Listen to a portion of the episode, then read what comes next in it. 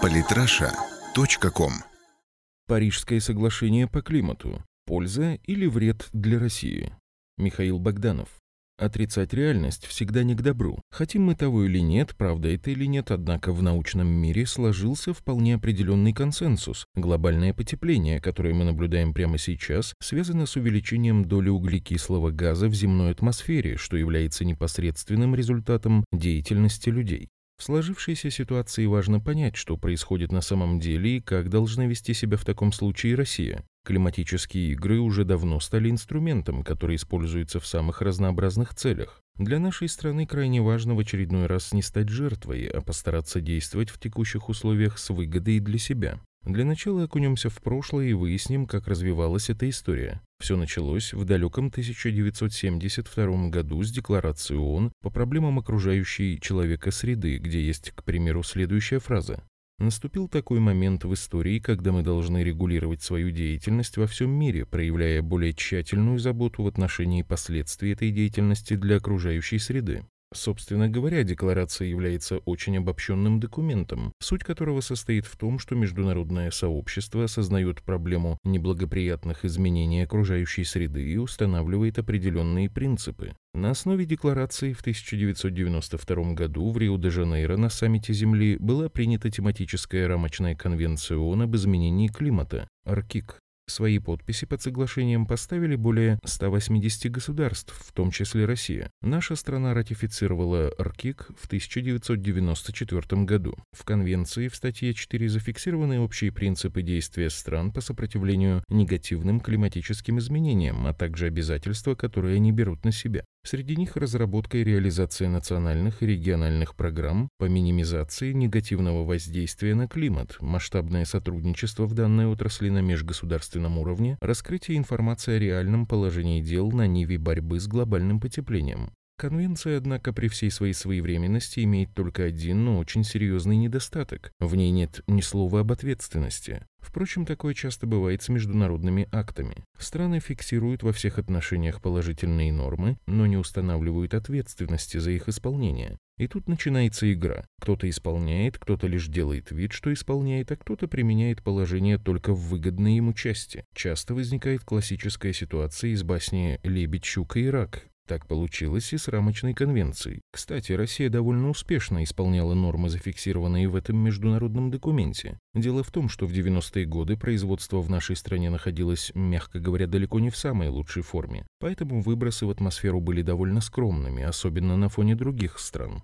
Новой вехой в истории борьбы с неблагоприятными изменениями климата стал Киотский протокол, принятый в 1997 году. В нем появилась очень интересная инновация – рыночный механизм торговли квотами на выбросы парниковых газов. Так, страна, которая не выбрала за год установленный лимит, могла продавать квоты другим странам. Впрочем, в Киотском протоколе вновь не была зафиксирована ответственность, а такие страны, как Китай и Индия, и вовсе не взяли на себя никаких обязательств. Россия опять же прилежно исполнила Киотский протокол и, по словам министра иностранных дел Сергея Лаврова, даже перевыполнила его. В общем-то, недостатки РКИК и Киотского протокола были на виду с самого начала. Идея нового, более серьезного документа витала в воздухе довольно долго.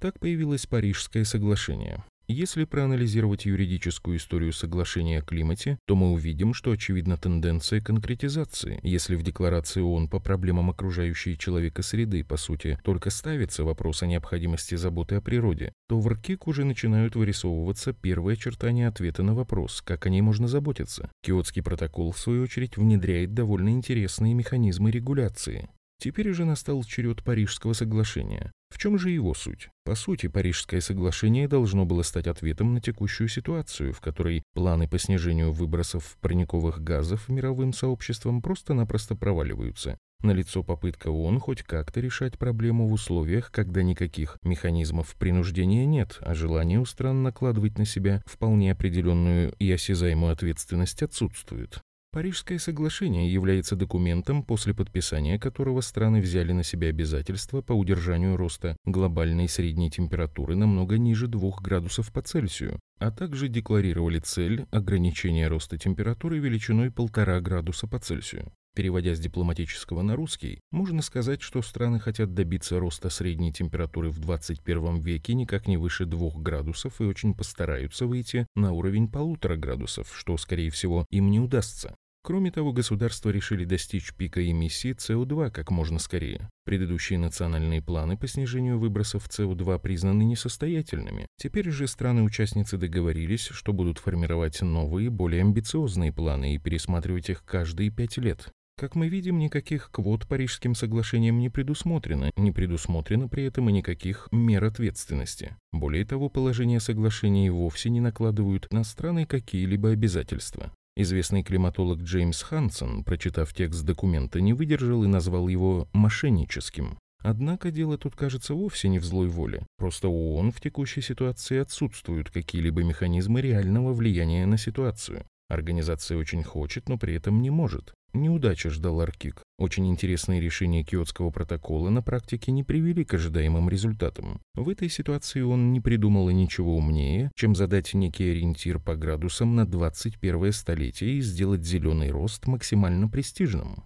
По сути, теперь все в руках мирового сообщества, которое вроде бы и осознает необходимость что-то делать с климатом, и одновременно не очень-то и хочет. Смогут ли страны добровольно прийти к заданным показателям – большой вопрос. Тем не менее, нас прежде всего интересует Россия. Стоит ли нам рьяно применять на практике Парижское соглашение? Будем честны, Аркик и Киотскому протоколу Россия следовала не только потому, что у нее присутствовала добрая воля, но и в связи с тем, что это было для нас не очень обременительно. Сегодня, когда страна стоит на пороге новой индустриализации, Парижское соглашение может стать проблемой. Одно мы знаем точно. Исполнение международных соглашений по защите климата вовсе не сделало нашу страну в глазах мирового сообщества, особенно западного, зеленой и прекрасной. Так что на бонус в виде позитивного имиджа на международной арене при доминировании западных СМИ можно не надеяться. По крайней мере, пока. Однако нельзя не замечать очевидного тренда на зеленую экономику, который уже сформировался в мире и который получил получил свое закрепление в Парижском соглашении.